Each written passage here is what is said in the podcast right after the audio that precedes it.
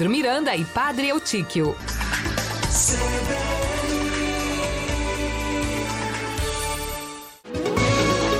Boletim Amazônia.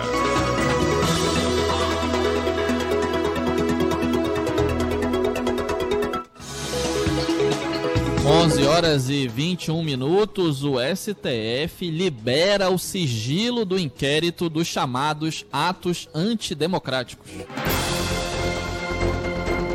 CBN Conexão Brasília, com Rômulo Pinheiro.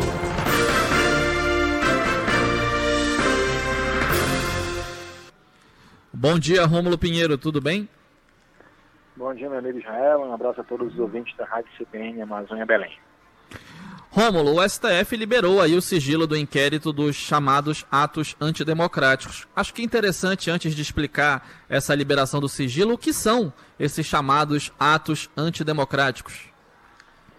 Pois é, meu amigo. É, Para quem não recorda, é, durante o último ano e início do ano, inclusive agora, nós tivemos aí uma série de movimentos, aqui em Brasília principalmente, de pessoas é, apoiando o governo federal mas é, no, no, âmbito da, desse apoio também pedindo fechamento do Congresso Nacional, o fechamento do STF, a prisão, inclusive, de alguns ministros, e também a volta de instrumentos aí usados, é, jurídicos usados na época da ditadura militar, como o ato institucional número 5, que previa a cassação das liberdades, por exemplo, a, a exclusão aí da possibilidade de habeas corpus, período muito difícil que a sociedade brasileira viveu e parece que para essas pessoas há um certo saudosismo nessa restrição de direitos. Eu mesmo é, é, não consigo perceber muito a, a, a, objetivo de quem pede que seu próprio direito seja restrito. Mas isso foi feito, foi, foi inclusive pauta de faixas, pauta de diversas é, manifestações dessas pessoas. A Constituição Federal prevê a possibilidade, inclusive, de, de crime, na verdade, é, é, a, a, o uso dessas manifestações como contrárias às normas, às suas próprias normas. E aí foi aberto um inquérito perante o Supremo Tribunal Federal para apurar a responsabilidade por esses atos e quem financiava esses atos atentatórios contra o próprio Estado e a democracia. E chegou ao Supremo Tribunal Federal já se descobriu, a Polícia Federal fez uma investigação bastante vasta e se descobriu uma rede de empresários é, favoráveis ao governo que apoiou e financiou, inclusive, teve um empresário recentemente, aliás, até ontem já pediu até que voltasse a ser sigiloso, descobriu que esse empresário investiu mais de 53 mil reais em, em propagandas e publicidade, aliás, desses, dessas manifestações de caráter antidemocráticas. E Aqui nós temos um problema grande, né? porque nós temos uma quebra, uma, uma, uma, luta, uma quebra de uma quebra de braço entre a PGR e a Polícia Federal. O procurador Augusto Aras pediu o arquivamento desse inquérito e a Polícia Federal, no relatório, informou que, além de todas as provas apresentadas, existiam outras condutas muito graves que poderiam ser apuradas. E o ministro Alexandre de Moraes, antes de decidir pelo arquivamento, foi o pedido da, do Ministério Público, pediu mais explicações a Augusto Aras do porquê é, requerer esse arquivamento.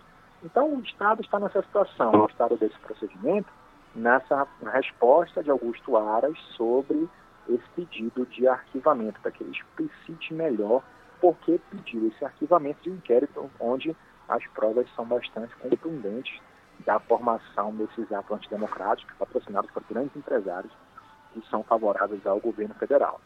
Israel, na verdade, o que nós temos aqui no, no, no mundo dos bastidores é uma queda de braço entre o interesse do PGR, do Procurador-Geral da República, em ser efetivado como candidato à vaga no Supremo Tribunal Federal. Esse é o pano de fundo que nós temos aqui, pelo menos é o que a gente tem aqui apurado no mundo jurídico, é o pano de fundo dessa disputa. Então se comenta bastante aqui que esse pedido de arquivamento uma, um aceno para que haja a nomeação do próprio Augusto Aras para a vaga do ministro Marco Aurélio, que se aposenta agora em julho. Há uma discussão muito grande para quem vai assumir essa vaga. Há uma disputa entre André Mendonça, da AGU, Augusto Aras e outros candidatos para assumir essa vaga do Marco Aurélio. E o pano de fundo passa também por esse processo, esse inquérito dos atos antidemocráticos. E assim está a situação atualmente. A tendência é que isso seja, é, Alexandre de Moraes dê uma decisão monocrática e leve ao plenário para a deliberação se vai haver o arquivamento ou não. Esse é o estado desse inquérito, meu amigo. Agora, Rômulo, o que muda na prática no momento em que o STF libera o sigilo do inquérito? Aí nós temos uma questão mais de pressão ministro usou, no meu entendimento, de pressionar a opinião pública a, e os próprios ministros do Supremo diante das gravidades daquilo que foi identificado nesse inquérito, que era sigiloso.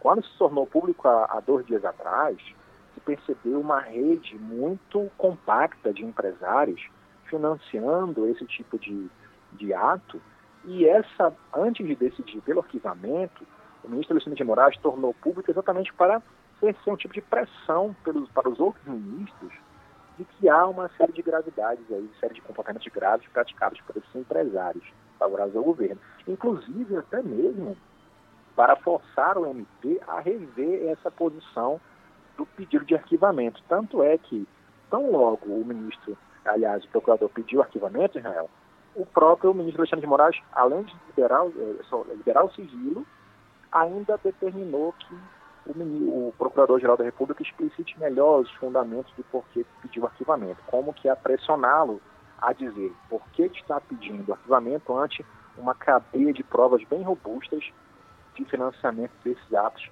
antidemocráticos. Isso se passa muito nos bastidores, meu amigo, porque é, é, claramente não se comenta isso, não se manifesta nas decisões isso, mas a gente sabe que o pano de fundo é essa questão aí desses financiamentos que foram claramente, pelo menos a partir do que nós analisamos na liberação do, do, do, dos, dos, arquivos, né, claramente uma rede de financiamento de apoio a esses atos contra o próprio STF, que vem sendo vítima de ataques costumeiramente nesses últimos, esses últimos dois anos perante esses apoiadores do governo federal.